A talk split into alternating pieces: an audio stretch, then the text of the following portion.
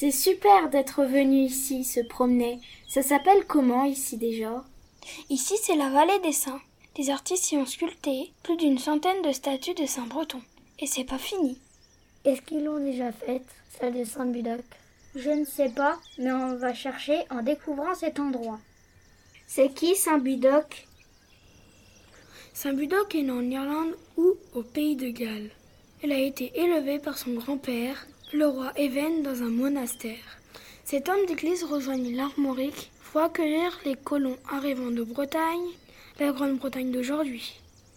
Il aurait établi une école monastique sur l'île d'Avric, dans l'archipel de Bréa. Puis fonda le premier monastère, Université d'Armorique. Saint Guénolé, fondateur de l'abbaye de Landévennec, fut un de ses élèves. On le cherche avec le nom Budoc Ta question est intéressante, car on le retrouve dans de vieux écrits, avec d'autres noms, Saint Budoc, Budocus, Budo, Butmael ou encore Bodog. Le prénom Budoc signifiant victorieux, riche en vertus. Je me souviens avoir repris au musée de Bretagne que ce sont dans des écrits du XIIe siècle que l'on apprend que le sarcophage qui s'y trouve lui appartiendrait. Il a été retrouvé en 1903 à Dol de Bretagne.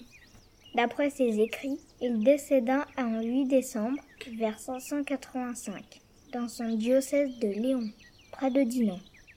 Bon allez, on va découvrir ce saint C'est parti